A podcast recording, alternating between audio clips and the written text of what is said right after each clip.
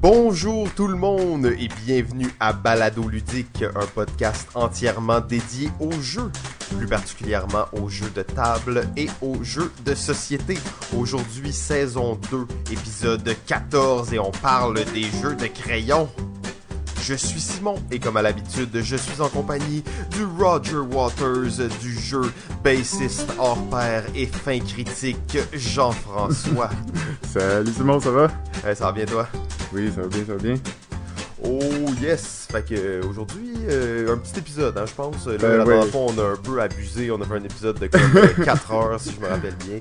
On s'en Euh, est pas remis là, depuis ce temps-là. là. Je pense qu'on on était dû pour un, un petit, un petit sujet un petit peu plus euh, léger. Aujourd'hui, on va parler de- des jeux de crayon. Ouais, c'est quoi ça, les jeux de crayon? Les jeux de crayon, ben les jeux qui vont euh, demander l'utilisation d'un crayon, ça peut être des jeux euh, tout simples comme des jeux de mots ou des jeux qui l'intègrent vraiment dans les mécaniques de jeu. Donc on va euh, en parler, mais évidemment, il y, a- il y en a peut-être pas beaucoup, beaucoup. Donc c'est pour ça qu'on pense que ça va être un petit épisode, même si on a plein d'autres choses à dire quand même. Ouais, c'est ça. Moi, je connais un gars qui aimait bien ça. Euh, Il y avait un jeu qu'il aimait bien faire avec des crayons. Euh, mais je pense qu'on va en parler un peu plus tard dans l'épisode. Ouais, absolument.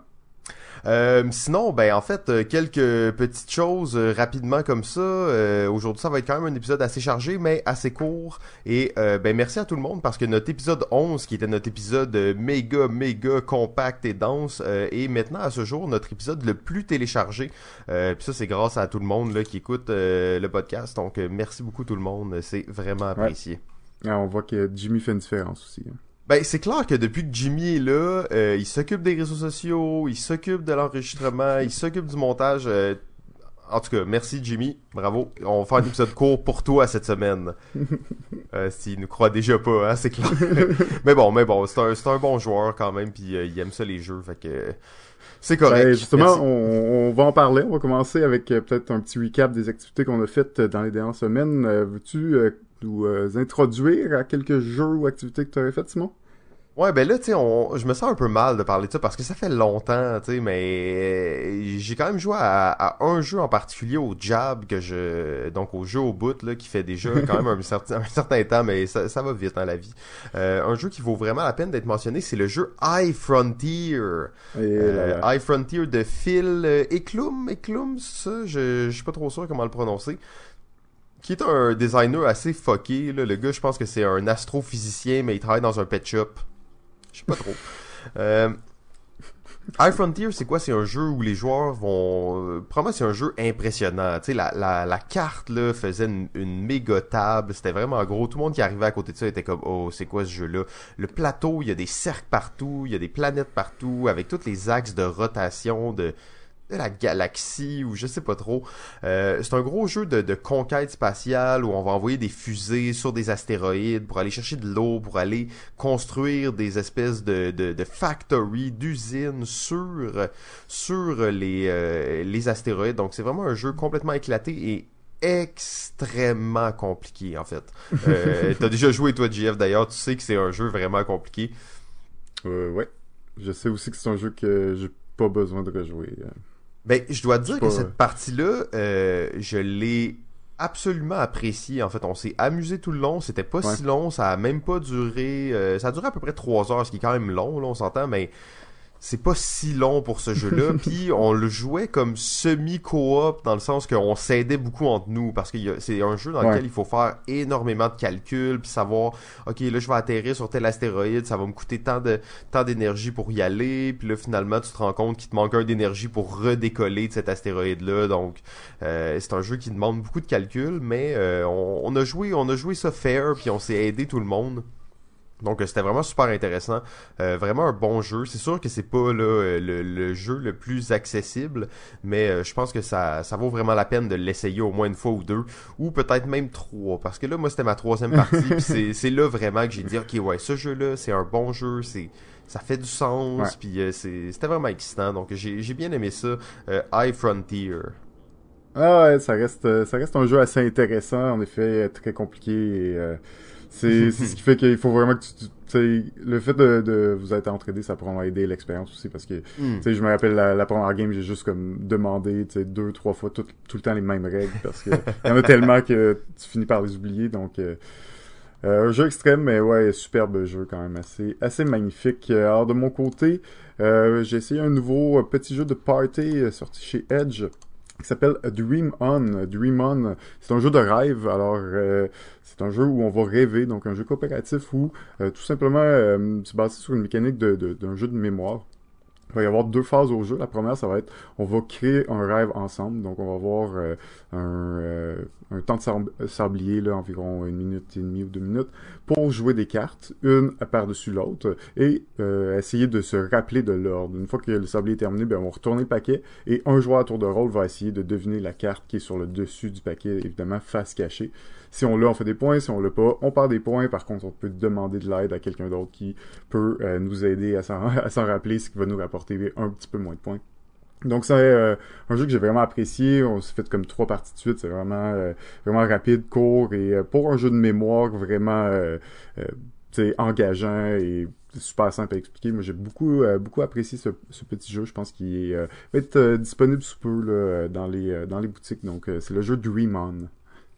Mais est-ce qu'il y a euh, un aspect de, racontage d'histoire, un aspect de, de storytelling, ou euh, c'est vraiment juste on joue les cartes puis... Euh... C'est ça, le jeu, c'est on joue des cartes, sauf qu'au bout du compte, ce qui va t'aider à t'en rappeler, ça va être de créer une histoire.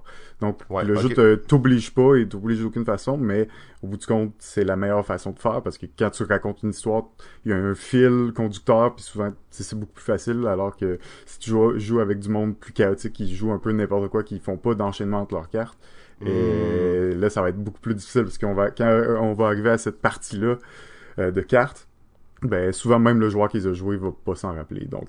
Euh... ok ah, ça a l'air cool. Puis il y a beaucoup de cartes attention. à jouer comme ça ou? Euh, ben en fait plus tu sais en fait c'est basé sur un système de pointage. Donc à la fin on va compter nos points. Selon le nombre de points on va euh, avoir un certain classement. Euh, et tu sais je pense au début le but ultime ça va être d'avoir plus de 70 points tu sais considérant que une carte peut pas te rapporter plus que deux points. Il faut quand même okay. que t'en joues beaucoup là tu sais okay. pour, oh, pour arriver. puis là si tu te trompes ben, tu perds des points aussi. Fait que oui, il faut que t'en joues beaucoup, mais plus t'en as, plus ça va être dur de t'en rappeler. Donc, euh, c'est un peu une dynamique. C'est un jeu super simple, mais que, tu vois qu'il y a plein de, petites dynamiques euh, comme ça qui, qui rendent le jeu vraiment agréable et euh, vraiment le fun. Là, tu sais, dans un petit soirée léger, quand on veut avoir un petit jeu facile pour finir et tout. Sais, dans les jeux de mémoire, c'est rare que qu'on en parle. Il y en a pas tant que ça. Puis ça, c'est un que, que j'ai vraiment beaucoup apprécié. Là. Ben effectivement, la, la la mécanique de la mémoire, c'est pas beaucoup utilisé dans les jeux. Je sais qu'il y a énormément de joueurs qui détestent ça, en fait. Euh, mm. Moi, je trouve que c'est intéressant. C'est quelque chose qui gagnerait à être un peu plus là dans les jeux, mais euh, c'est ça, c'est difficile à jauger parce que tu pars de quelqu'un qui a pas une bonne mémoire ou une bonne mémoire, puis euh, ça change un peu tout. C'est presque comme les jeux de dextérité. Ça peut être vraiment difficile à, ouais. à balancer puis à faire quelque chose d'intéressant avec ça. Mais je suis ah, ok. Fait que ça, c'est Dream On. Ouais, exactement. Dream On! Ouais, ok, cool. Ben, euh, sinon, euh, là, je, je, suis en train de regarder ta liste en même temps que je suis en train d'en parler.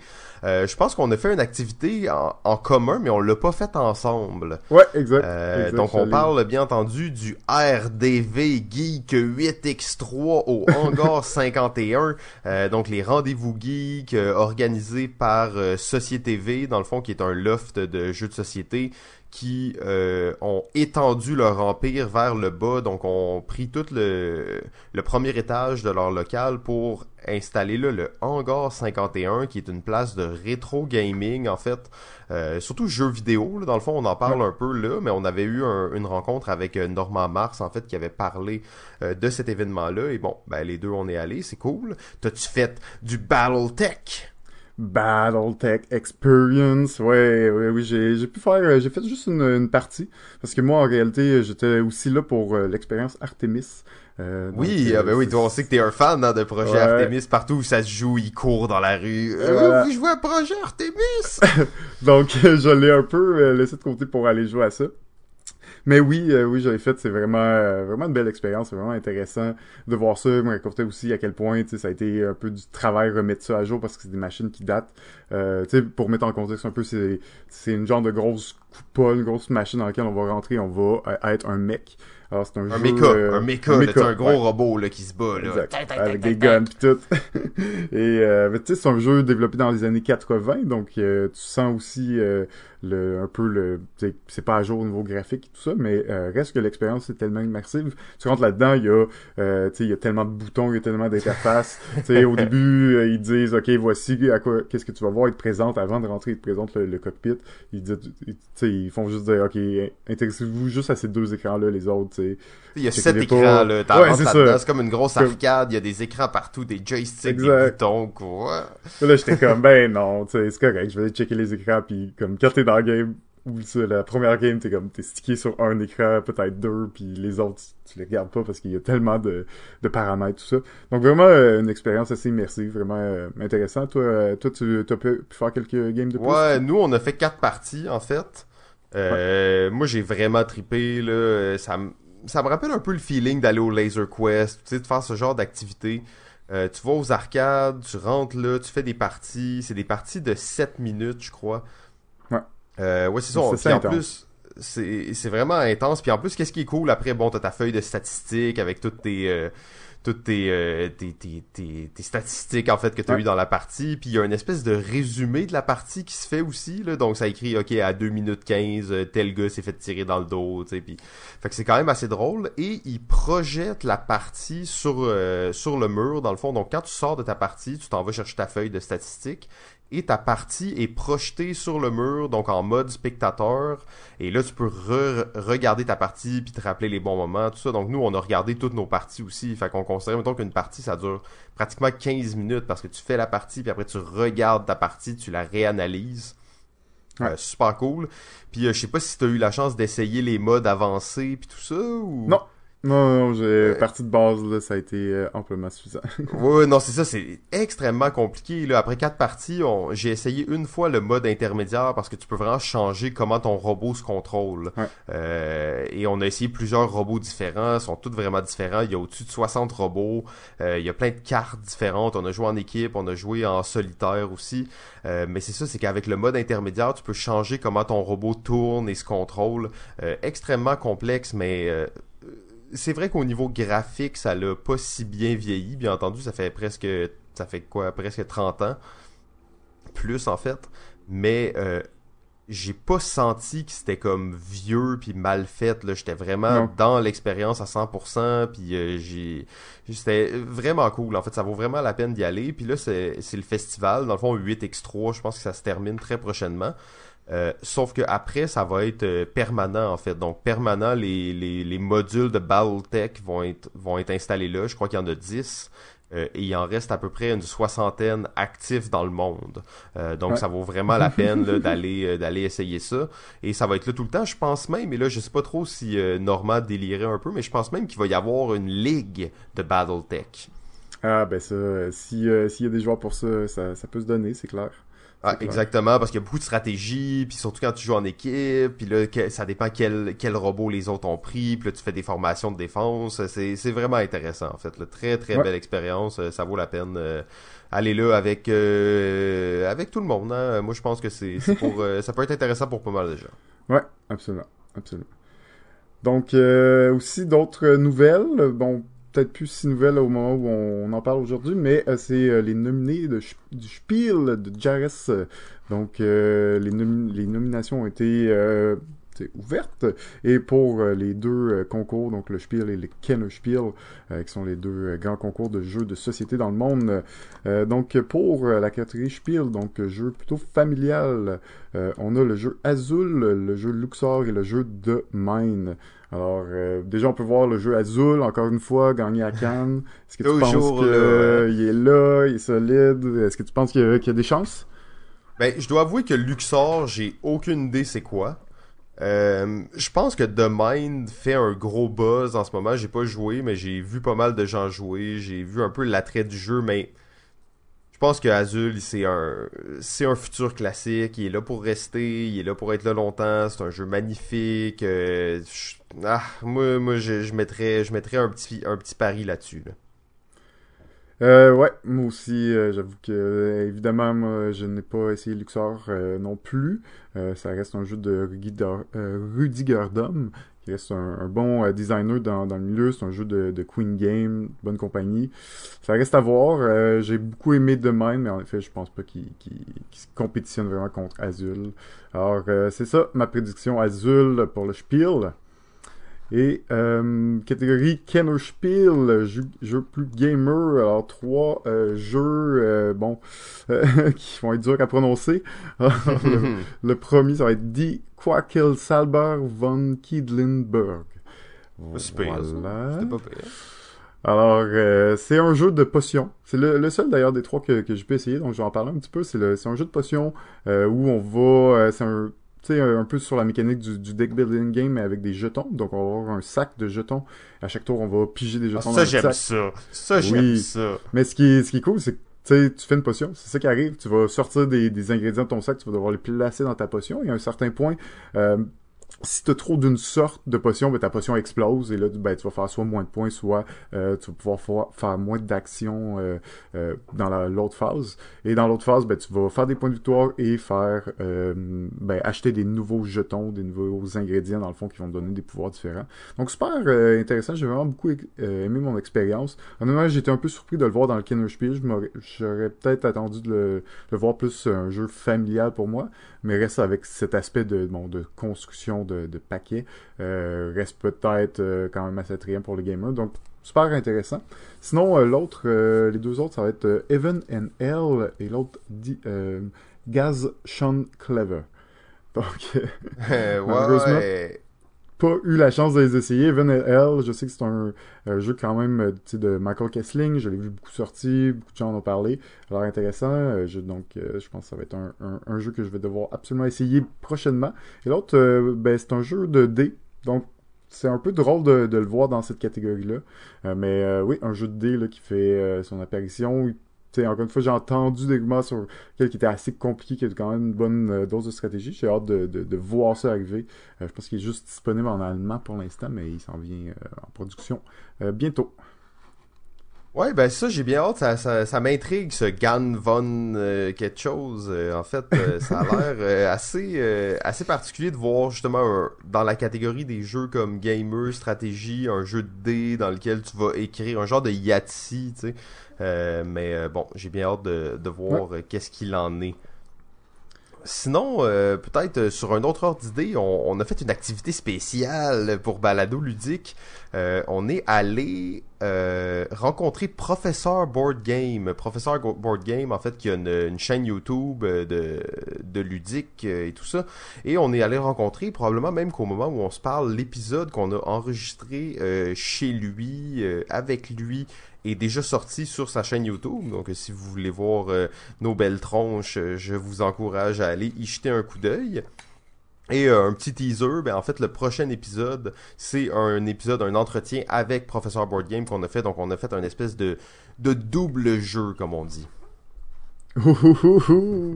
Oui, en effet, en effet. Alors, notre première expérience de en vidéo aussi. Euh, télévision, est-ce qu'on était photogénique? On le sait pas, on l'a pas encore vu. Peut-être que, peut-être que le podcast va être arrêté après qu'on se soit vu. Hmm. Mais euh, c'était vraiment le fun de le faire. euh, dans le fond, le faire un top 10 comme ça, euh, c'est tellement, c'est tellement fun, j'en ai tellement écouté. Euh, vraiment agréable euh, qui euh, nous a invités à faire ça. On a Ouais, très sympa de sa part. je comprends qu'il habite à Sorel, là, fait que il doit- il y a pas beaucoup de monde là-bas, donc. Mais non, super intéressant. Puis tu vois que c'est, il s'implique beaucoup pour les jeux en général. Il est sur plein de projets différents. Je vous encourage vraiment à écouter le, le- le prochain épisode où, on, où nous on l'interview parce que c'est vraiment quelqu'un de très intéressant et de très calé là, dans le domaine du Absolument. ludique. Sinon, JF, as-tu peut-être un petit dernier jeu que t'aurais joué qui serait cool de, de discuter ou? Euh, non, non, non, je vais le garder pour non tantôt. Ah, tu le gardes que, pour tantôt ouais. parce que c'est un jeu Ouais, de dessin, ouais. c'est ça. Sinon, c'est, ouais, c'est ça. Sinon, je vais spoiler un peu, là. Fait que, euh, Ok. on va en parler tantôt. Ok, sinon je vais d'abord juste finir avec un, petit euh, un petit euh, salut à notre ami euh, de l'autre bord de l'Atlantique, en fait Ludo le gars. Euh, on fera pas un retour sur un retour d'épisode parce que ça va commencer à être un peu intense, mais euh, j'ai écouté son, son retour sur notre épisode Et euh, c'était vraiment bon. En fait, je vous encourage à aller écouter euh, cet épisode-là. Ça dure moins longtemps que son premier épisode. Ça dure une vingtaine de minutes. Mais c'est vraiment drôle. Surtout, euh, il analyse énormément notre, notre langage. le langage des Québécois. et donc ça, c'est vraiment drôle. Et il nous lance plein de petites craques par rapport à nos choix. donc c'est ça. Chinatown, meilleur jeu de ville. Ok, euh, ben euh, je pense qu'on est déjà rendu euh, à un segment que ça fait vraiment trop longtemps qu'on n'a pas entendu. Il me semble que, on attend ça avec impatience. Plein de gens nous écrivent, ils disent Hey là, le chef, il revient-tu bientôt? donc, sans plus attendre, la chronique du chef.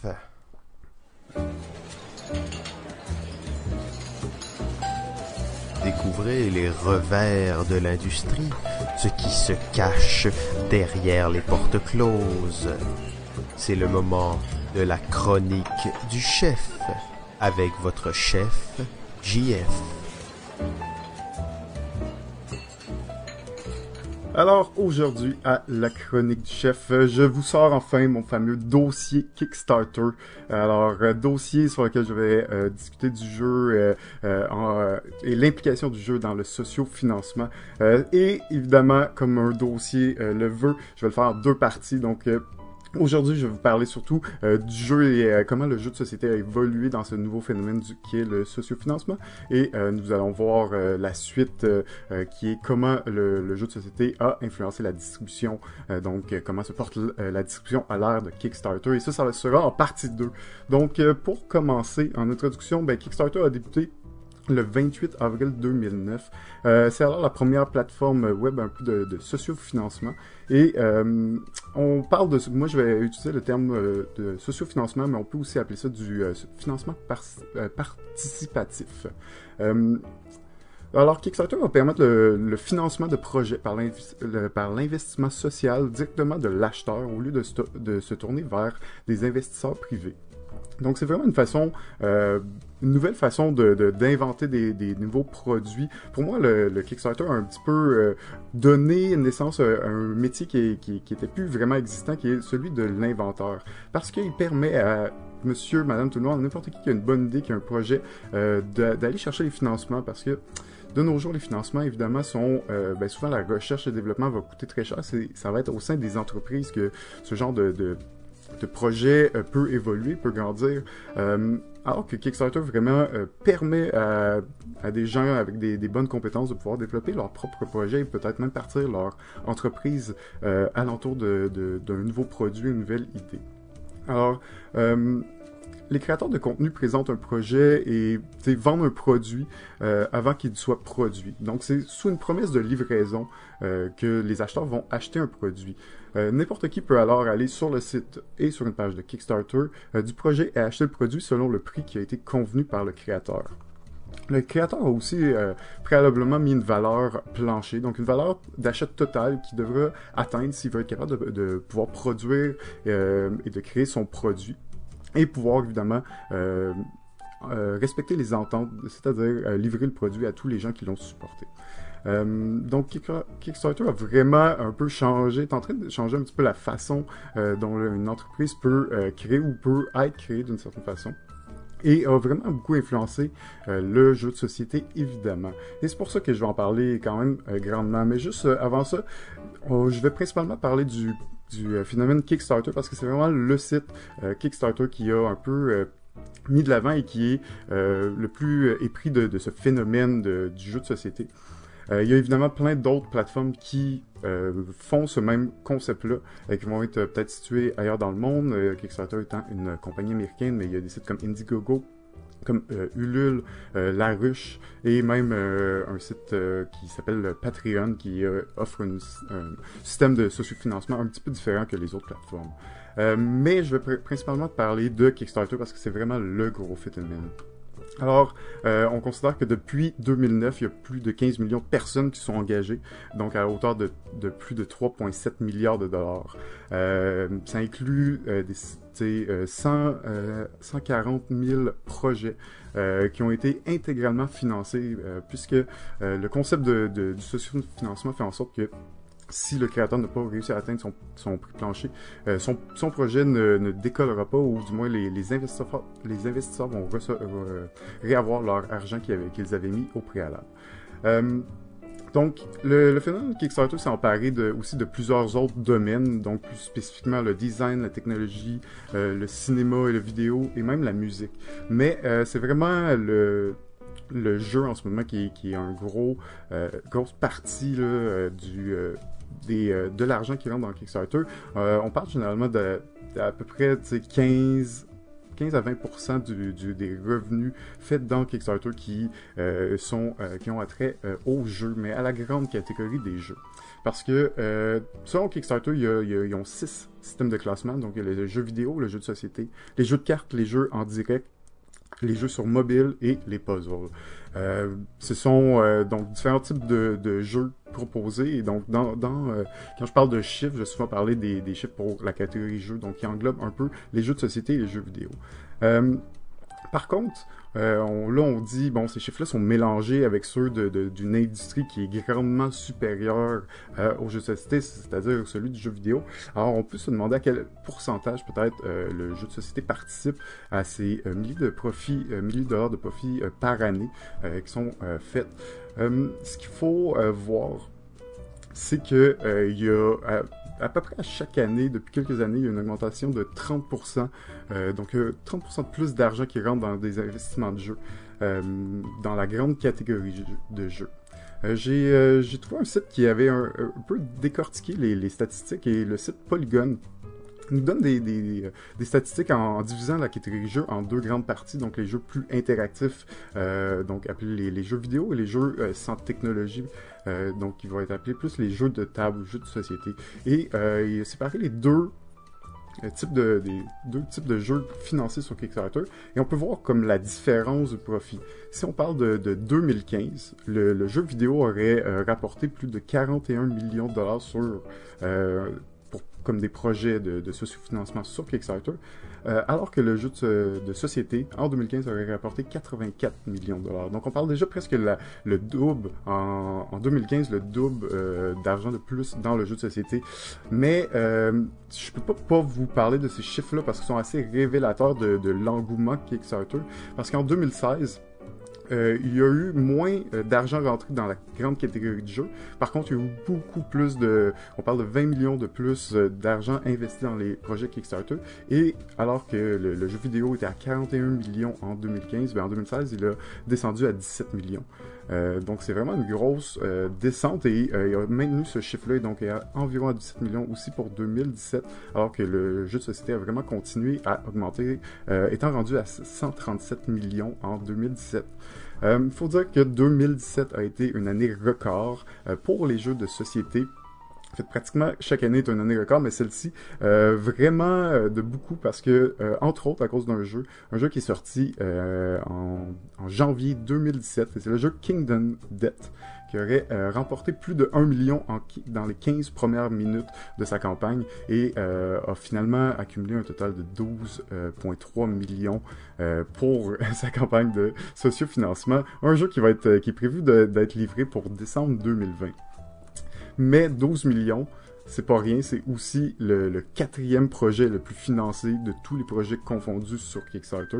Euh, donc ça nous montre un petit peu que euh, le, le, jeu de société est pas juste euh, présent par la quantité de jeux, mais aussi par euh, l'intérêt et l'engouement lié à ça. Et c'est tel, euh, à un tel point où euh, les jeux de société commencent à être dans les produits les plus vendus. Euh, cette même année, il y a aussi le jeu Le Septième Continent qui a été financé à plus de 7 millions et le jeu Rising Sun à plus de 4 millions. Donc, oui, il y a beaucoup de jeux, beaucoup de projets de jeux, mais il y a aussi beaucoup de certains jeux qui rapportent euh, beaucoup d'argent et euh, c'est ces gros projets-là souvent qu'on voit passer et qui font un peu euh, cette renommée des, des, des, du succès Kickstarter. Euh, donc, euh, Kingdom Death avait d'ailleurs dépassé le jeu euh, qui trônait en première place avant, qui était Exploding Kitten, qui est un petit jeu de cartes de chat qui avait accumulé un, total de 8,7 millions sur le site et, et s'est fait dépasser de vraiment beaucoup par Kingdom Death. Donc, vraiment une grosse année. même le site ICO analyse que pendant la première moitié de 2017, ben, c'était plus de 24% euh, euh, du euh, profit total de Kickstarter qui était ben, de tout l'argent qui rentrait pour les projets de Kickstarter qui était euh, dédié aux jeux de table, pas aux jeux en général, mais aux jeux de table spécifiquement. Euh, donc c'est un quart de tous les projets faits en jeu de société dans la première année de 2017. Pour comprendre pourquoi 2017 a un peu fracassé des records. Évidemment, mais il y a des projets, euh, il y a des projets financés et on peut voir qu'il y a des grands succès dans cette, euh, dans ce domaine, dans cette industrie euh, qui est Kickstarter. Mais il y a aussi évidemment des projets qui ne sont pas financés, donc ils ne réussissent pas à atteindre leur objectif de financement. On considère même qu'environ deux projets sur trois ne réussiront pas leur objectif de, de financement en plus. Et euh, selon les statistiques officielles de Kickstarter, 36,4% des projets euh, de tous les projets qui sont euh, proposés sur le site Kickstarter, il y en a seulement 36,4% qui sont intégralement financés. Euh, donc oui, on parle beaucoup des succès, puis ça a vraiment un, retentissement, les, projets qui ont lieu, mais il y a aussi énormément de jeux qui, qui ne réussissent pas à avoir leur financement. Euh, selon un, un, site Today in Board Game, en 2015, on parle, vous pouvez analyser que 80% des projets qui réussissaient pas euh, à avoir leur, leur, financement, ben, elles réussissaient même pas à avoir 20% de leur objectif euh, global. Alors que 10% des projets non financés atteignaient même pas 30% et que seulement 3% des projets financés atteignaient même pas, euh, ben, atteignaient à peine le 50%. Donc, ce qu'on peut voir aussi euh, dans euh, ces campagnes de financement, quand un projet euh, marche pas, ben il marche pas, il marche vraiment pas.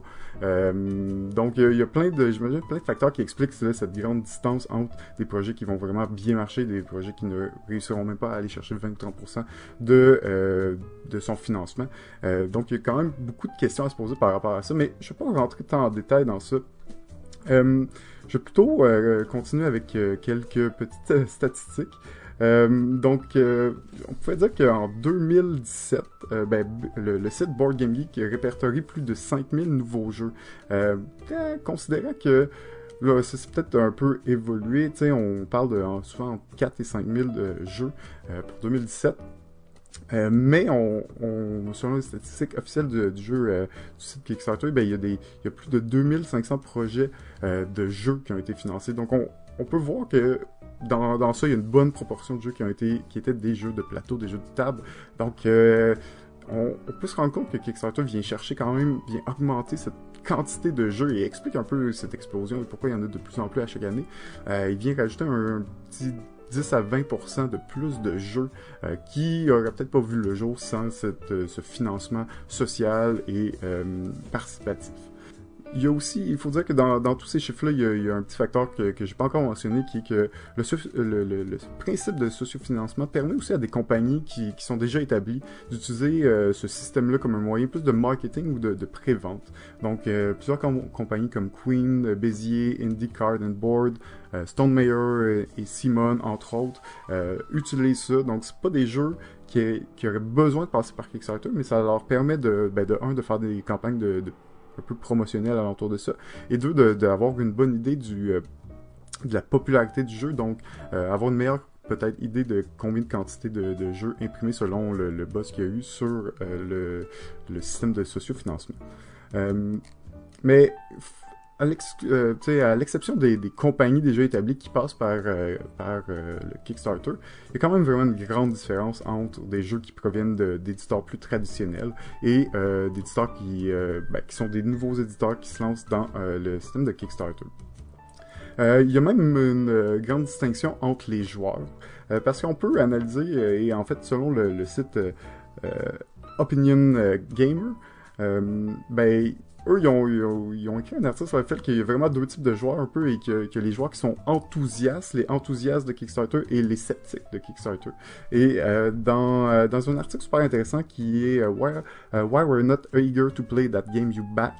Euh, donc, euh, en gros, pourquoi nous ne sommes pas euh, enthousiastes de jouer au jeu que tu as soutenu? Et il fait euh, plusieurs références, il essaie d'analyser un peu le, le, le principe, qu'est-ce qui attire les gens dans euh, le, le, Kickstarter, il, parle souvent de l'émotion, à quel point le, projet Kickstarter, le fait de, oui, soutenir un auteur, mais aussi le fait de sentir qu'il y, a un intérêt, qu'il y a un buzz à, partir d'un jeu. Il, y a un effet très émotionnel. Et ils ont, euh, bon, ils ont trois observations que j'ai trouvées super intéressantes que je voulais vous partager. la première, c'est que les gens sont plus susceptibles d'acheter un jeu sans l'avoir joué sur Kickstarter que via le commerce du, détail. Donc, il y a un peu cette compulsivité-là qui vient avec le, principe de Kickstarter et peut-être un effet qui, qui, fait un peu boule de neige, qui, crée un peu euh, cette, euh, cette industrie un peu qui a explosé dans les dernières années. Il y a aussi aussi euh, une autre de leurs observations qui dit que Kickstarter a tendance à être euh, plus une expérience émotionnelle que d'acheter au détail. Euh, le but du processus, de Kickstarter est de saisir l'acheteur potentiel via une vidéo ou une, autre présentation et de l'instinct à engager de l'argent pour une création inconnue. de plus, si la campagne est intégralement financée, ben, les acheteurs sont continuellement mis à jour sur l'état de la production du jeu, les liant encore plus étroitement à la création. donc cette, cette espèce d'effet d'appartenance et de, de, de, connexion avec le projet, le projet qui est en cours, euh, ben il y a un attrait qui, qui joue beaucoup, qui attire beaucoup de, de gens à, donc à, à participer, à backer plusieurs jeux. Euh, le jeu, euh, il y a aussi euh, finalement que les jeux de, de, Kickstarter ont tendance à être un, un phénomène pour les joueurs peut-être un peu moins expérimentés. Parce que pour une raison ou une autre, ben, beaucoup de gens qui ont, qui ont été dans le domaine pendant longtemps euh, restent un peu loin des Kickstarter. Et ça, c'est un peu une remarque un peu générale parce que personnellement, j'ai des amis qui sont très expérimentés, ils vont vraiment quand même, ils vont continuer à regarder ça, et ils vont vraiment être à l'affût de ce qui se passe sur sur Kickstarter. Euh, mais, règle générale, en effet, c'est peut-être une tendance un peu... Euh, Kickstarter a fait en sorte de peut-être introduire euh, beaucoup de joueurs à, aux jeux de société et fait en sorte de, créer un certain type de, de, de, joueurs qui retournent vers Kickstarter pour acheter leurs jeux. Et on peut remarquer, à cause de ça, qu'il y a une genre de, séparation. Il y a comme deux modèles, donc, de joueurs et même d'industrie un peu et de types de jeux qui se créent à cause de ce phénomène de Kickstarter. Il y a deux, il y a deux donc modèle euh, principal qui se distingue. Tout d'abord, il y a les jeux traditionnels euh, qui ont une augmentation du nombre de, personnes qui évaluent au fil de temps. Donc, il y a un, site qui a évalué un peu les, statistiques des, notes euh, sur le site BGG et au fil du temps, quelles étaient les notes d'origine comment ils ont évolué. ils ont pu remarquer, dans le fond, que que les deux, donc autant dans l'édition traditionnelle que dans l'édition Kickstarter, les, deux types de jeux ont tendance à d'évaluer, c'est-à-dire que leur, leur cote va baisser au fil, un peu au fil du temps. Euh, mais il y a une tendance beaucoup plus claire et beaucoup plus grande dans les projets Kickstarter. Il y a aussi euh, le fait que les, les, les, projets de Kickstarter vont avoir un très grand attrait au début, euh, mais vont moins, vont attirer moins de gens à long terme, alors que les, les jeux dans une édition traditionnelle vont, va peut-être attirer les, les, joueurs ou vont attirer des, des ratings un peu plus longtemps, donc va peut-être rester un petit peu plus longtemps aussi sur le marché. Selon, euh, selon le, ce, même site, euh, ils pensent que, que, une des raisons pourquoi les, les jeux Kickstarter sous-performent un peu au niveau des, des, des statistiques générales euh, trouvées sur, board, sur Board Game Geek sont liées à deux facteurs clés, qui est soit que le jeu a été tout simplement sous-développé, donc n'a pas répondu aux attentes vraiment que qui avait promis selon la campagne ou a peut-être euh, sur euh, leur campagne de marketing, on peut peut-être euh, euh, sous-développer un peu le jeu, peut-être pas assez original, et ou sinon ça peut provenir de qui était tout simplement pas très une idée très originale au départ. Donc quand on parle de, de, de sociofinancement comme ça, de démocratiser la création du jeu, oui, c'est vraiment le fun parce que ça permet à vraiment beaucoup plus de projets, plus de projets de voir le jour et d'évoluer. Mais ça fait en sorte aussi que euh, un, une personne seule peut développer un jeu et des fois, la personne seule n'a pas nécessairement l'expérience pour savoir si le jeu a une bonne idée, un bon potentiel en jeu. Et ça fait en sorte que ben, des fois, les, les jeux qu'on pensait que ce soit une bonne idée, ben, ça l'était pas nécessairement. Et ça fait en sorte qu'il y a peut-être une moins grande qualité ou euh, pas nécessairement qualité, mais au niveau de l'homogénéité de, tout ce qui sort chez Kickstarter. Il y a vraiment une grande différence entre les jeux bon très professionnels, soit faits par des compagnies euh, qui sont habituées, qui sont établies, ou soit faits par des gens qui ont un minimum d'expérience et qui, euh, savent comment faire, euh, et par les autres qui, ont, qui se lancent et que c'est leur, première fois. Donc, il y a une très grande distance, alors que dans l'édition traditionnelle, ben, les compagnies ont euh, vraiment des méthodes et ont des, techniques qui font en sorte que le produit, oui, ils peuvent faire des mauvais jeux, mais généralement, ils vont pas l'éditer, ils vont s'en apercevoir avant, ou, ou, ils vont faire les modifications nécessaires pour le rendre le jeu vraiment plus attrayant. évidemment, je peux pas parler de Kickstarter sans mentionner les figurines parce que euh, le phénomène Kickstarter est aussi beaucoup un, phénomène de jeu de figurines. Euh, on, on calculait qu'en 2015, euh, l'achat moyen, donc un backer moyen, un supporter moyen mettait environ 200 dollars dans un projet qui comportait des figurines Tandis que en moyenne, on avait plus une moyenne de 100 dollars pour des projets qui ne, euh, ne contenaient pas de figurines. Euh, par contre, euh, on pouvait aussi voir qu'il y avait plus d'acheteurs pour des jeux de non-figurines que pour des jeux de figurines. évidemment, ça s'explique par le fait que les jeux de figurines vont coûter plus cher dû à la production, plus coûteuse, plus dispendieuse de de, de, la, production. Mais euh, on peut voir aussi qu'il y a vraiment un engouement parce que les gens sont vraiment euh, aussi prêts euh, à mettre autant d'argent dans, dans, un jeu. Alors, un peu pour conclure, j'avais j'avais lu un article sorti sur le site euh, Mashable, euh, qui est euh, l'article s'intitule Kickstarter Addict Reflect on Backing 16,000 worth of board game Regret Everything. Donc c'est un, joueur qui aurait acheté plus de 150 jeux, projets Kickstarter, dans au cours de deux ou trois années, et essaie de, faire un peu un analyse, essaie de comprendre qu'est-ce qui est, arrivé, qu'est-ce qui l'a poussé à acheter autant de jeux, et quelques points que j'avais notés dans cet article, c'est que pour lui, il y avait une part de manquer un jeu potentiel, euh, potentiellement bon ou un jeu que d'autres personnes de la communauté du jeu de plateau étaient excitées. Donc il y a vraiment cet attrait de oh le jeu, il a l'air de marcher, il y a beaucoup de gens qui l'achètent, donc a beaucoup de gens qui l'achètent, ben, je vais peut-être l'acheter parce que ça, a l'air ça devrait être un bon jeu. Euh, donc, il y a un peu cet aspect de, d'attirement et de, buzz qui se crée, euh, qui est une des raisons. Et ensuite, euh, l'autre truc que j'ai noté, c'était aussi que Kickstarter était comme s'il faisait partie d'un club d'initiés avec un premier aperçu des jeux de société dont la population n'était même pas conscient. Donc pour lui, ça le mettait vraiment dans un... Euh, donc il y avait un aspect donc probablement émotionnel lié au fait qu'il voulait des trucs et le, Kickstarter euh, lui, promettait ce genre de, de, récompense dont il souhaitait. Et euh, deuxièmement, ben il, faisait partie d'un club select, les gens qui suivent ça. Donc je pense que ça autant le phénomène de, Kickstarter amène une grande dichotomie euh, dans euh, la création de jeux et dans euh, les jeux en soi qui sont faits. il y a vraiment un peu un deux mondes parallèles où il y a les l'éditeur traditionnel, généralement, les gens, les joueurs vont être plutôt portés à jouer à des jeux traditionnels ou très enthousiastes au Kickstarter. Donc, il y a un peu de cette différence, autant au niveau des jeux, mais aussi au niveau des joueurs. Donc ça amène une genre de dichotomie, un monde parallèle où d'un côté, ben, il y a les enthousiastes du sociofinancement et de l'autre, ben, il y a euh, les sceptiques du sociofinancement. Euh, donc, en plus de diviser euh, les joueurs, ben, le phénomène Kickstarter change la dynamique de l'industrie, puisqu'elle permet aussi aux auteurs de devenir éditeurs le temps d'un jeu. Cette nouvelle réalité force donc l'industrie à s'y adapter, mais ça, on va en reparler parce que là, ça fait trop longtemps que je parle. Et on va reparler euh, lors de la deuxième partie euh, du dossier euh, Kickstarter. cela dit, ben, le sociofinancement a pris sa place dans notre réalité et a eu des, que ce soit des influences positives et négatives, il a vraiment changé la façon dont on consommait le jeu. À vous de savoir si vous êtes un sceptique ou un enthousiaste du Kickstarter. C'était la chronique du chef avec votre chef, JF. Wow! Ça aurait pu être un 4 parties, ce dossier-là. Mais en même temps, c'est tellement intéressant Kickstarter, c'était tout le monde a une opinion sur Kickstarter, tout le monde est conscient que ça existe. Euh, toi, t'es-tu un enthousiaste ou un sceptique? Euh, Je suis un total sceptique. Total sceptique, ah ouais.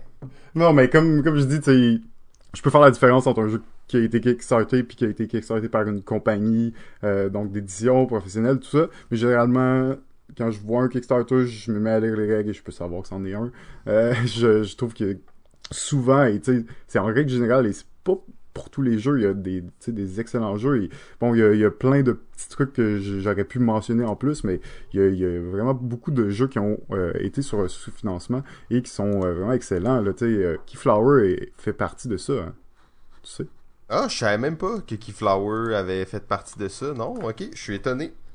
Ben, c'est ça. C'est un jeu, euh, tu sais, ça date de 2012, donc des jeux comme Orléans, Keyflower, c'est des jeux que tu doutes pas qui ont été kickstartés parce que c'est des jeux qui sont tout à fait, euh, qui, qui sont restés, qui fit dans un peu dans le game design et dans la notion de professionnalisme. Donc souvent, tu peux pas nécessairement le savoir, surtout à cause de ça. Mais, euh, tu sais, je reste pas totalement fermé, mais je sais que j'ai un petit doute, puis euh, je vais probablement maintenant essayer de lire les règles avant de commencer de m'embarquer dans un Kickstarter que je connais pas. Là. Ben d'ailleurs, euh, ça j'ai noté plein d'affaires pendant que tu parlais parce que j'avais plein de trucs, mais là bon, euh, on, on veut pas non plus faire un épisode de 4 heures aujourd'hui. C'est un petit épisode. ouais, tout petit, tout petit. On, va faire ça en 25 minutes. Euh, mais un des points vraiment importants que que, que j'ai retenu de Kickstarter, je dois avouer que j'ai été légèrement compulsif sur Kickstarter.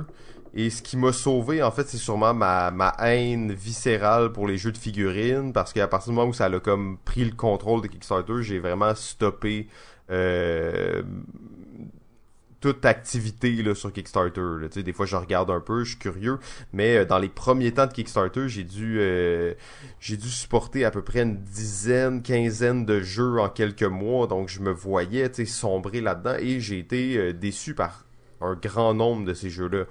Ouais. Ben, dis-moi donc, euh, est-ce que tu peux me dire combien de jeux que t'as Kickstarter que t'as encore? Euh, il doit en avoir un ou deux, en fait. Euh, toutes les autres, je les ai échangés ou je les ai vendus ou je m'en suis débarrassé parce que, justement, il manque vraiment le... Et là, je dis, il y a toujours des, des, exceptions à ça. Il y a des excellents jeux qui sont sortis de Kickstarter, mais je pense que l'éditeur est une pièce maîtresse dans l'industrie du jeu.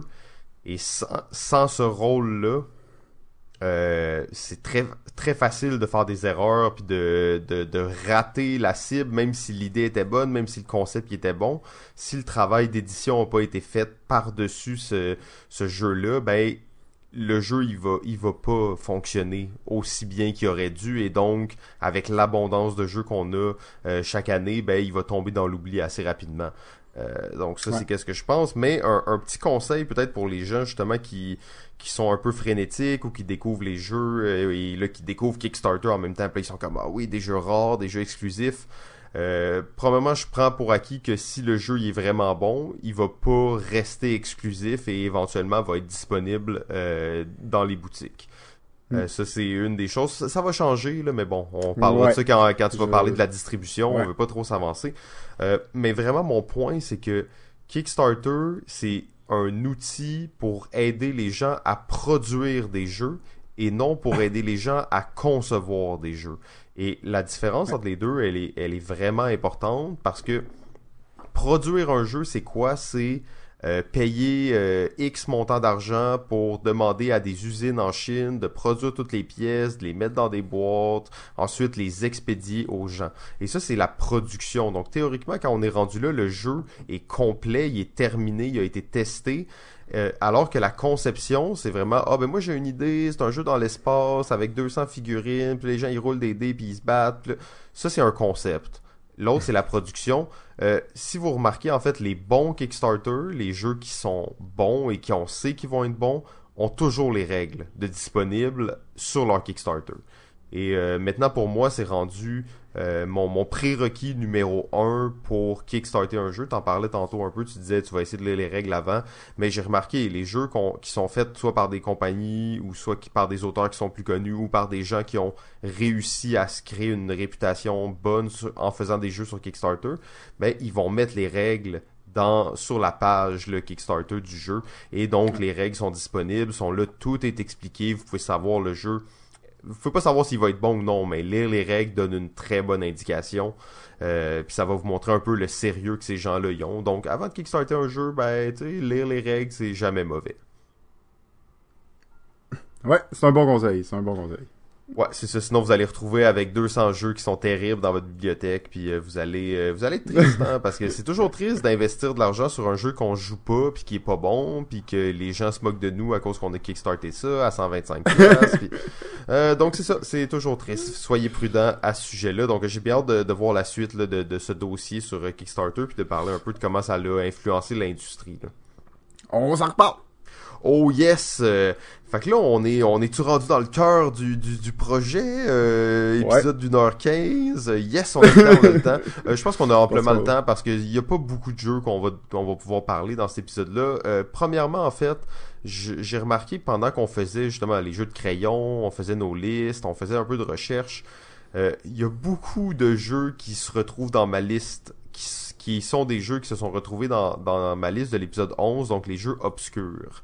Euh, fait qu'il y avait comme beaucoup de si- similarités entre les jeux de crayon, les jeux obscurs, euh, c'est ça. Et aussi, euh, on veut pas trop divulgacher, mais éventuellement, on va avoir un épisode sur les jeux de, de trivia, donc les jeux de connaissances et de questions. Euh, la plupart impliquent des crayons parce qu'il faut écrire sur une feuille des réponses, mais on n'a pas vraiment mis ces jeux-là dans nos listes, si je me trompe pas. Ben, un petit peu, là. Les choix sont limités, là. Eh, ok, on va en parler moins longtemps des jeux de questions parce qu'on va avoir un épisode spécial sur les jeux de questions éventuellement. Euh, donc, ben Jeff, tu, tu commençais avec un petit jeu de crayon qui t'intéresse particulièrement? Un petit jeu de crayon qui m'intéresse. Ben, écoute, euh, écoute, par lequel commencer? Euh, un jeu, euh, un jeu obscur qu'on a joué ensemble en 2014, euh, c'est le jeu Rolling Japan. Oh, Euh, Rolling Japan, bon choix, bon choix. Tu t'en rappelais un peu de, Ben de oui, ça? On pas revu. euh. Ben en fait, ils ont fait comme une réédition du jeu Rolling China, si je me trompe pas, ou quelque chose de même. Ah, ok. Rolling USA, je pense qu'ils en ont fait comme plusieurs moutures par la suite. Ah, ok.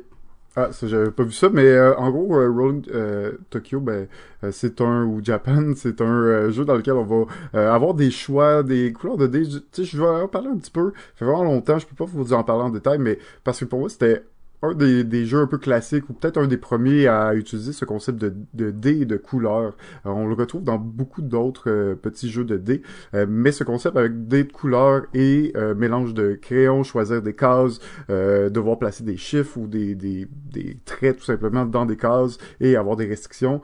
C'était comme dans les premiers, peut-être qu'il y en avait un autre juste avant que qu'on avait vu, mais c'est un peu euh, peut-être débuter la mode, même si la mode a jamais vraiment levé. Euh, mais c'est un beau petit jeu quand même que, que j'ai bien apprécié à cette époque. Ouais, ben absolument, c'est un puis tu sais c'est un jeu quand même euh, compliqué là, dans... ben pas compliqué mais complexe là, je me rappelle qu'on se on avait le crâne qui fendait tranquillement pendant qu'on jouait à ça parce que justement tu roules les dés, tu dois écrire des chiffres dans des régions dans le fond dans sur une carte là, du Japon. Euh, Ouais. juste une petite pause, l'autre c'est euh, Rolling America en fait. Donc c'est ça, ils ont Ah, fait une édition avec ça.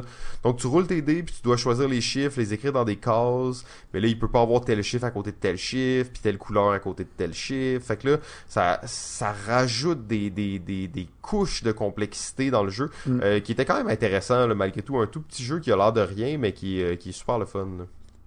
Ouais, absolument. Euh, ben, un autre jeu qu'on a joué, en fait, la même fois, puis là, on a de l'air des gars qui parlent de notre vie antérieure, puis tout ça, en 2014, quand on essayait plein de jeux. Euh, mais c'était la même année, c'est le jeu Doodle City. Ouais.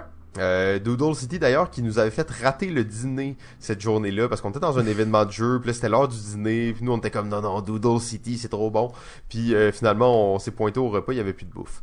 Bon donc euh, c'était un peu notre problème, mais euh, Doodle City c'est que euh, a parlé un peu par le passé, c'est encore une fois un jeu de dés sur lequel on a une espèce on a une espèce de petite carte de d'une ville si on veut là, et à l'aide des dés on va faire des routes sur notre ville pour essayer de connecter des différents buildings ensemble, créer des maisons, des choses comme ça.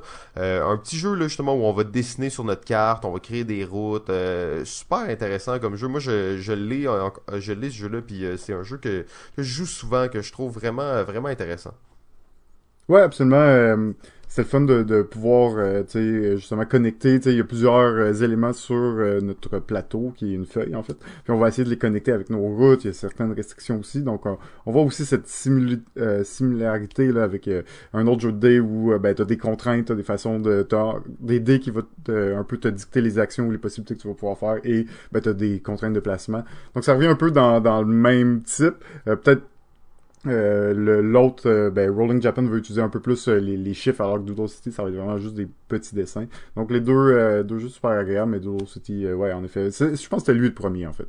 Vraiment le premier qui qu'on a vu dans, un peu dans ce genre-là. Là. Ouais, absolument. Puis euh, c'est, il y a beaucoup de stratégies en plus dans Doodle City. C'est ça qui est intéressant. Tu peux vraiment prendre des angles différents à chaque partie. C'est ce qui a fait en fait qu'on a joué plusieurs parties de suite puis qu'on voulait un peu optimiser nos stratégies. Donc euh, quand même euh, quelque chose de vraiment intéressant là. Mm, absolument.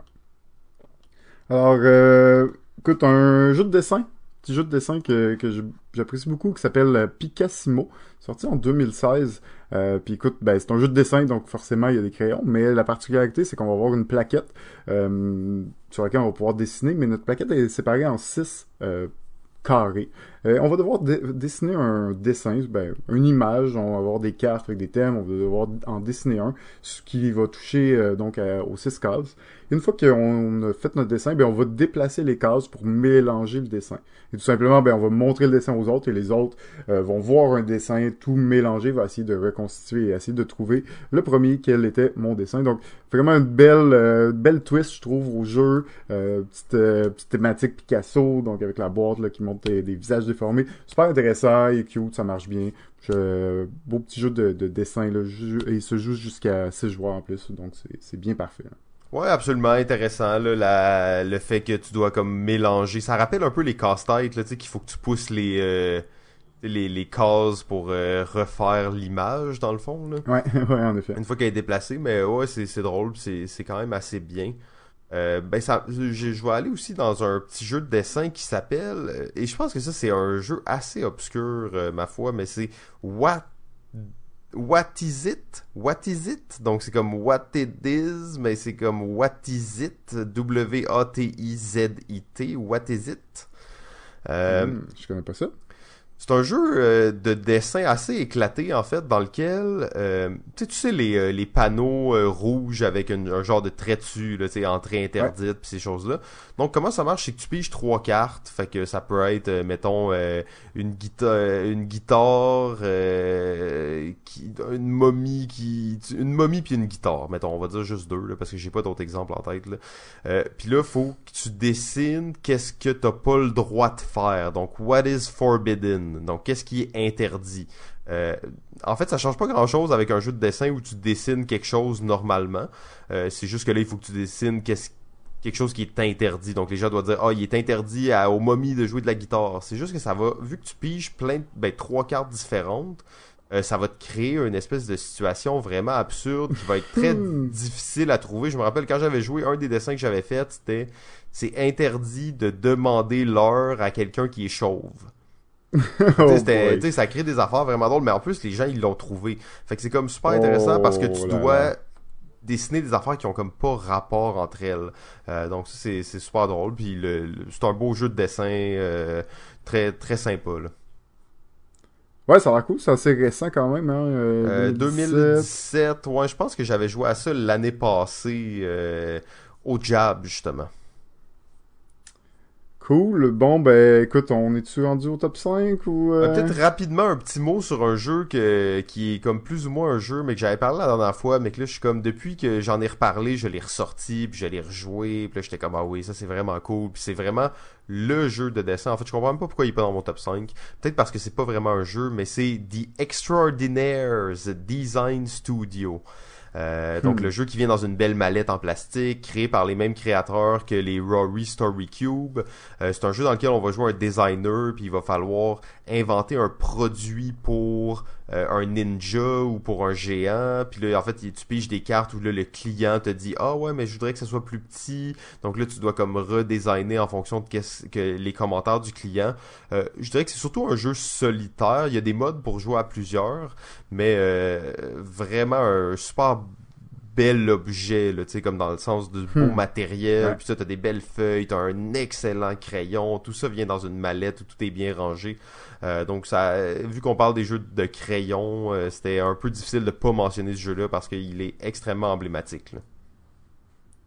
Nice. Euh, puis bien entendu, ben, on n'a pas eu de segment historique, mais c'est sûr que les tic-tac-toe sûrement euh, auraient été quelque chose qu'on aurait pu mentionner là-dedans, parce que c'est quand même Mm. sûrement un des premiers jeux de dessin. Là, je vois la date, c'est comme 1300 avant Jésus-Christ. Euh, donc c'est ça, c'est quand même euh, assez Quand spécial. Euh, ouais, on, a, on, a, on y va directement là, dans, le, dans le top 5. I'm ready. Numéro 5. Alors, mon numéro 5 est le jeu que je ne voulais pas vous parler tantôt, parce que c'est le jeu Welcome to, euh, nouveau jeu euh, qui vient de sortir en 2018.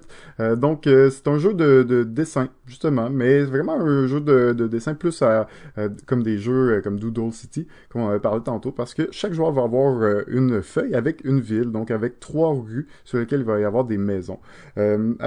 Dans le fond, à chaque tour, ce qu'on va devoir faire, c'est euh, placer des numéros dans ces maisons-là et euh, bah, activer certains ben, pouvoirs spéciaux. Euh, dans chacune des rues, tu vas devoir placer absolument les numéros croissants, donc toujours du plus petit numéro au plus gros numéro, et tu ne peux jamais avoir deux fois le même numéro dans une même rue.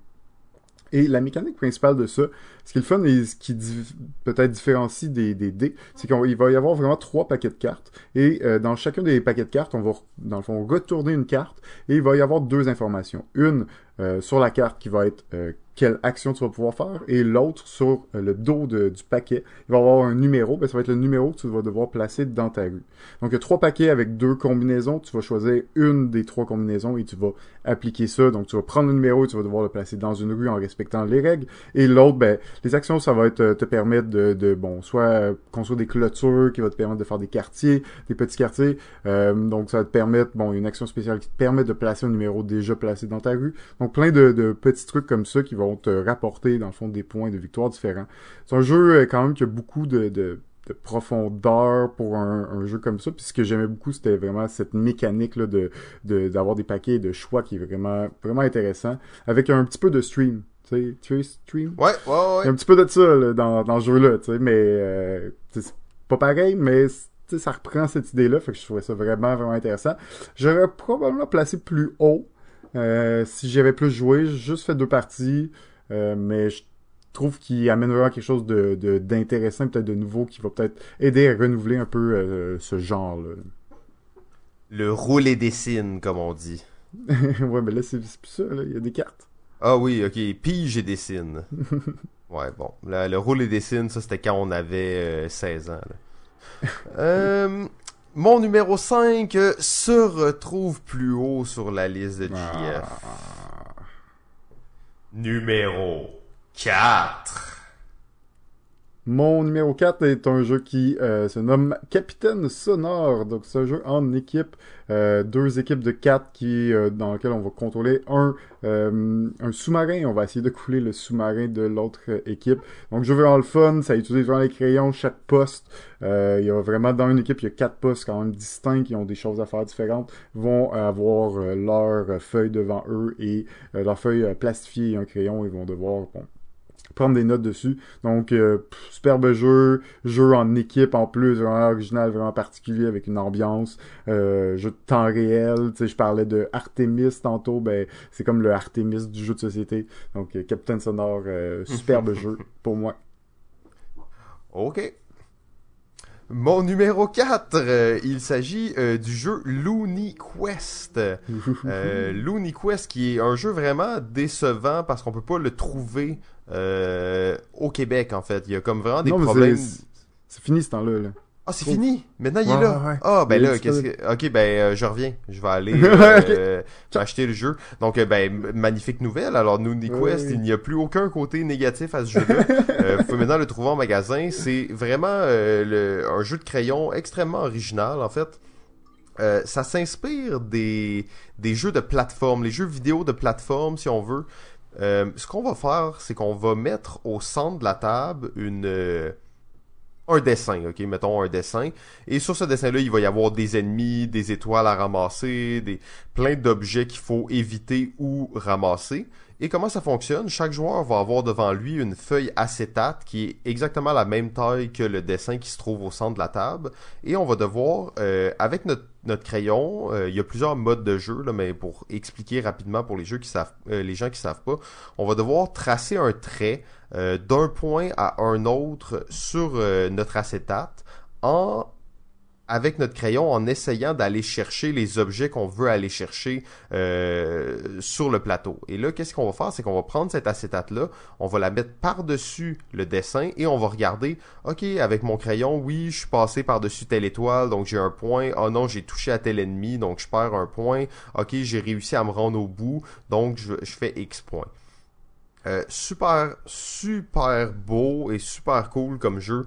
En plus, il est vraiment construit comme les vieux Mario Bros. Donc, t'as World 1, Level 1, et ça va comme jusqu'à World 9, et ils sont de plus en plus difficiles, avec plein d'affaires à emmener. Faut que t'amènes ton, ton trait de crayon sur une Switch pour ouvrir une porte, pour pouvoir passer dedans, sinon tu peux pas passer parce que c'est un laser. Euh, vraiment, vraiment cool comme jeu, très intéressant.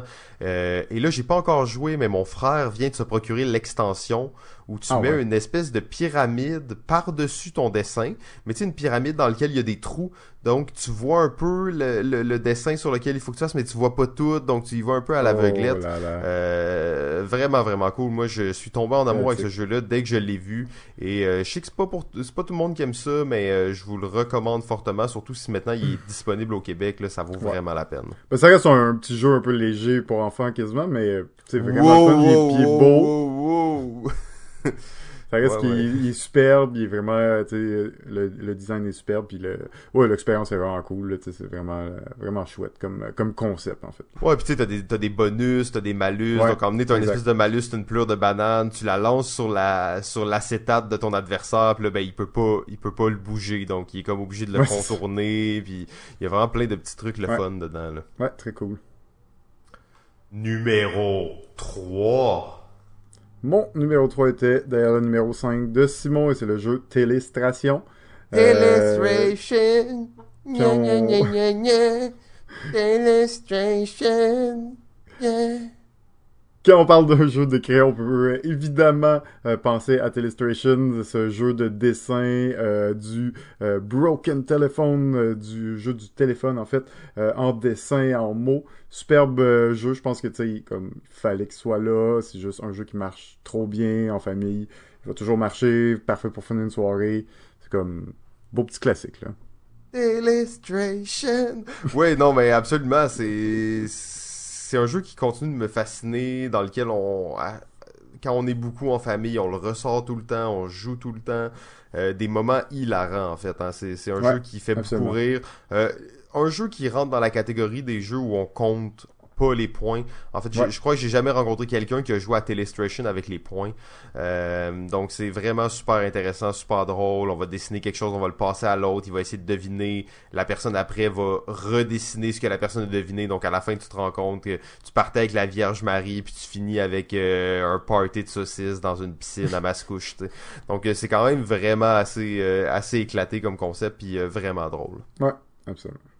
Mon numéro 3, alors euh, on voit ici le parallèle entre les jeux obscurs et les jeux de crayon. Euh, c'est le jeu de Quiet Ear.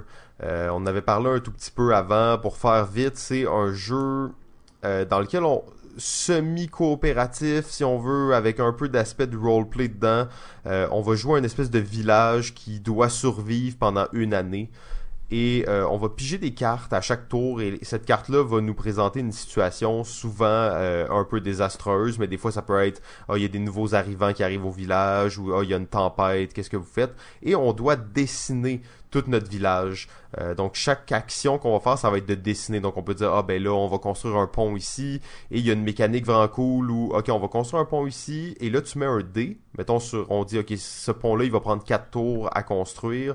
Donc on met un dé euh, avec le chiffre 4 dessus et là à chaque tour on va le descendre de 1 euh, jusqu'à ce que le pont soit construit. Donc il y a une espèce Hmm. d'aspect de construction qui est vraiment intéressant Ouais. là-dedans et c'est vraiment un jeu de crayon parce que euh, on va dessiner et le seul matériel qu'on a dans le fond c'est un paquet de cartes standard euh, qui fait référence à une feuille euh, qui dit mettons ben l'as de trèfle c'est telle chose qui arrive.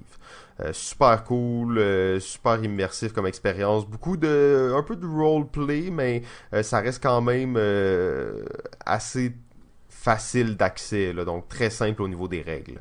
Ouais, très créatif aussi. Ah, très créatif, exactement. Puis là, bon, euh, il y a plein d'affaires au début de la partie. On va choisir certaines ressources qui sont abondantes dans notre village, certaines ressources qui sont euh, manquantes dans notre village. Et ce qui est intéressant aussi, c'est que tu joues pas un personnage là-dedans.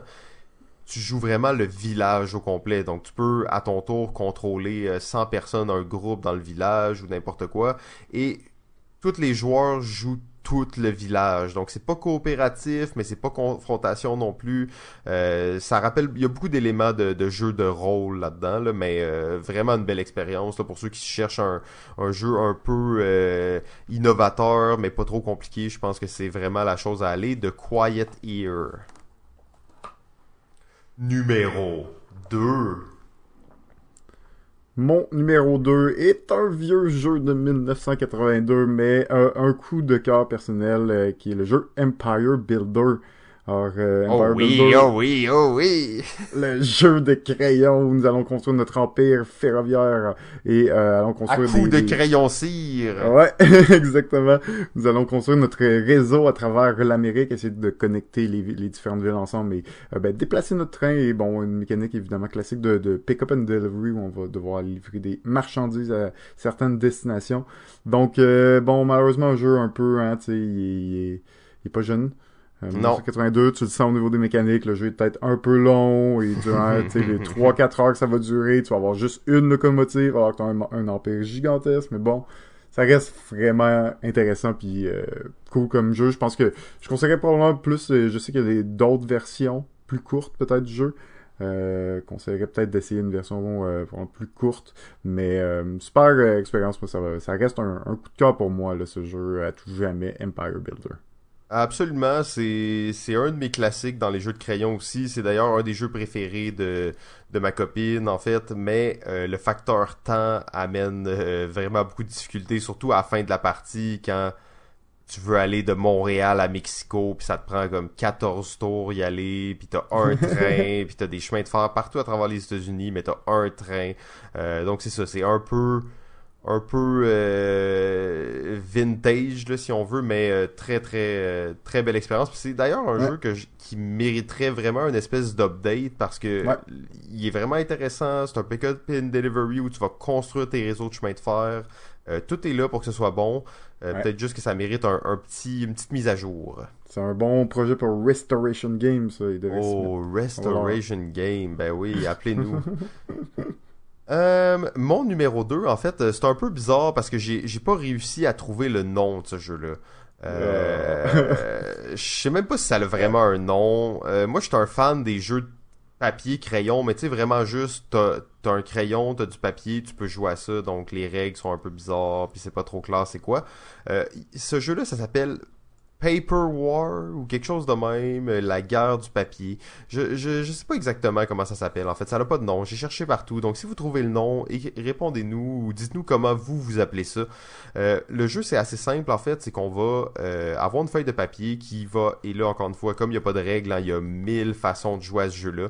Mais en temps normal, qu'est-ce qui va arriver? On va plier une feuille de papier en deux et chaque personne va avoir un certain nombre de temps pour dessiner son armée euh, de son côté de la feuille. Et l'autre personne va faire la même chose. Ensuite, on va déplier la feuille et on va en fait euh, dessiner la guerre entre nos deux armées qu'on aura créées de chaque côté de notre feuille de papier. Euh, ça a l'air un peu bizarre comme. C'est un jeu un peu d'enfant à la base, mais je joue beaucoup et on a d'ailleurs nous une version vraiment évoluée maintenant où on dessine sur des des sleeves de cartes, donc des, des, protecteurs pour cartes, nos personnages, donc on peut vraiment les déplacer, les effacer, réécrire dessus. Euh, donc c'est vraiment, euh, encore une fois, très axé sur le jeu de rôle, mais super intéressant, ça favorise la créativité et euh, vraiment très très cool comme jeu là en fait. si vous avez des gros tableaux blancs aussi, ça peut être intéressant de jouer là-dessus. Ça doit être ça l'idéal. c'est vraiment vraiment top les gros tableaux blancs. Euh, mais l'aspect d'avoir des cartes que tu peux déplacer, euh, ça, on, ça fait pas si longtemps qu'on a commencé à jouer avec ça, mais ça rajoute beaucoup parce que même maintenant on écrit des stats sur les cartes, donc tes personnages ont des ont des statistiques et des niveaux qui peuvent monter. Euh, vraiment cool en fait comme jeu, puis vous jouez à ça entre amis là, dans une soirée bien arrosée et vous allez avoir beaucoup de plaisir, je vous le garantis. Malheureusement, ça a pas de nom, donc moi j'appelle ça la guerre du papier. numéro 1. Ah, mon numéro 1 est un jeu de civilisation, mais c'est pas un, si gros jeu que ça. Ça s'appelle Roll to the Age, de, uh, the Brown Age. Donc, euh, un peu euh, basé sur le, euh, sur le plus gros jeu euh, True the Age, euh, donc le, le, jeu de civilisation euh, pour le game. Mais ça, c'est le, le, petit jeu de dés d'une certaine façon. Euh, super intéressant. Encore une fois, on va avoir notre fiche, on va avoir notre civilisation qu'on va pouvoir évoluer à chaque tour. On va rouler un certain nombre de dés selon le nombre de villes que nous avons. Et ben, on va avoir donc soit des ressources en nourriture, en, en différentes sortes de ressources, ou des ressources humaines qui vont nous construire, nous permettre de construire d'autres villes ou de construire des merveilles. Donc un paquet de façons de faire des points. On va essayer de choisir les bonnes euh, figures de dés, faire les bonnes actions, relancer au bon moment, et aussi il faut faire attention à la peste et aux différents désastres. Plus on va relancer, plus on va avoir de, chances d'avoir des, un peu des catastrophes. Donc euh, superbe euh, petit jeu de dés de civilisation, moi j'aime beaucoup. ça c'est Roll to the Age. Oui, bon choix. En fait, j'ai pas joué souvent, mais effectivement, c'est une très bonne version de Yahtzee, si on veut. Euh, ça rappelle un peu ça. Ben, tu sais, sans que ce soit péjoratif, là, je comprends que... Ça, mais tu sais, c'est un Yahtzee. Tu roules tes dés, tu dessines après dessus. Donc, euh, on ouais. appelle ça un roule et dessine, je crois. C'est vraiment, c'est vraiment un roule et dessine, en effet, mais il y a, tu sais, il y a pas de... Tout des dés, euh, évidemment, avec des symboles, il y a pas de numéro, vraiment, ça va des petites coches que tu vas, tu vas couvrir et tout ça. Mais oui, c'est un peu ça. Euh, mon numéro 1, alors euh, je suis bien excité, c'est le jeu A Fake Artist Goes to New York. Oh là là, tu l'as même pas joué. Ouais, c'est vrai, ok. Fallait juste qu'on en parle parce qu'on l'avait skippé. C'est un jeu que les deux on n'a pas joué, un jeu de Hunk Game, euh, une compagnie ouais. qu'on apprécie particulièrement, donc qui font des tout petits jeux minimalistes, qui ont fait un jeu de dessin qui s'appelle A Fake Artist Goes to New York. Euh, malheureusement, on l'a pas joué les deux, mais on s'est dit avant l'épisode que probablement qu'il aurait été dans notre top 5 si on l'avait joué. Mais euh, bon, c'est pas là. Ouais, exact. On va, on va en reparler. là. C'est sûr qu'on va l'essayer un jour ou l'autre. Euh, mon numéro 1, en fait, il s'agit du jeu euh, Thousand Blank White Card, ou mieux connu en français sous le nom de Carte Blanche Héritage. Euh, D'ailleurs, je vous rappelle qu'il est en vente sur le site de Balado Musique, donc euh, si vous êtes intéressé. Euh, c'est quoi ça, euh, carte blanche héritage, Thousand Blank White Card? ça représente bien le nom, hein, 1000 cartes blanches. c'est pas mal ça le jeu, en fait. Donc au début du jeu, il y a 1000 cartes blanches et les joueurs vont devoir inventer les cartes au fur et à mesure qu'ils vont les jouer. Donc tu as des cartes blanches dans ta main, t'écris dessus, tu dessines dessus, t'écris son effet dessus, puis à ton tour, tu joues la carte. Euh, il y a quelques règles par rapport à ça, donc par rapport à où tu peux jouer la carte, tu peux la jouer devant quelqu'un d'autre pour l'affecter, tu peux la jouer au centre pour affecter tout le monde, ou tu peux la jouer devant toi euh, pour, euh, pour t'affecter toi, dans le fond.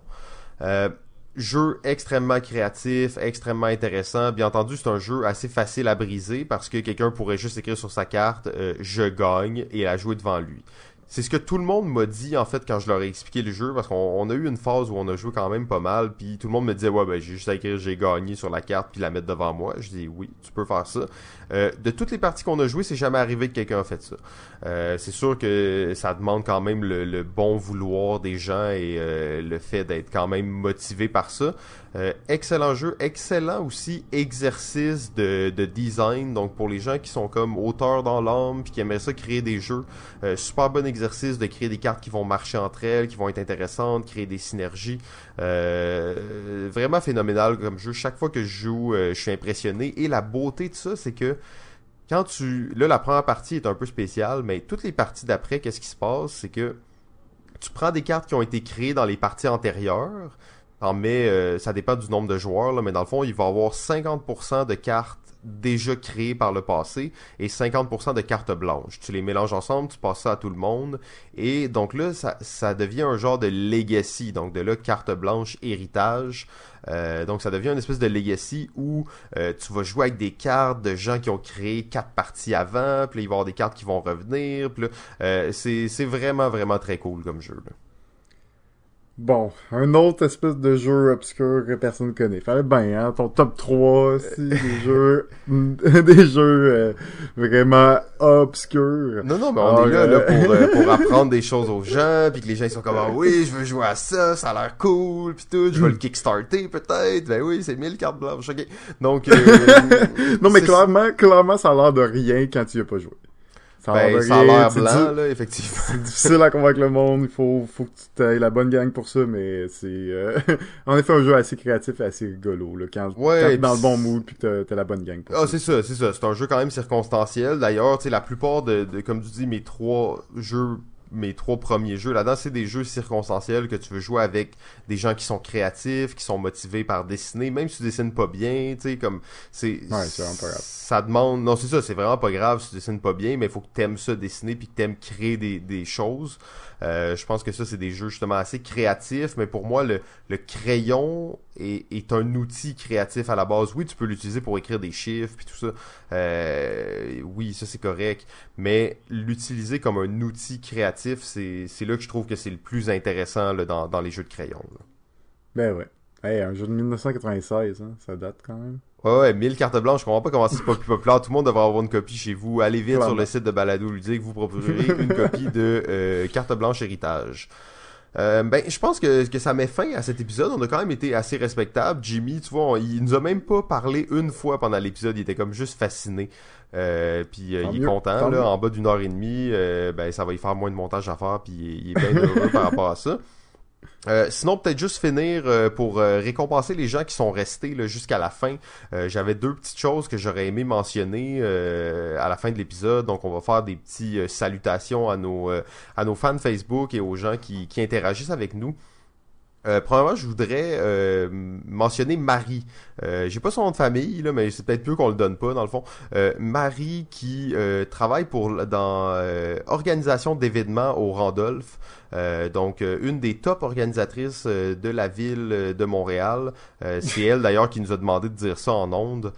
Donc ben, continue ton bon travail, Marie. C'est super. Qu'est-ce que tu fais? Et euh, pour ceux qui sont euh, peut-être un peu dans le milieu, vous allez voir euh, les liens là, qui se tissent et se créent. Mais euh, on a été tagué euh, cette semaine dans un nouveau projet qui s'appelle JDSQC Stats. Donc jeu de société QC Stats.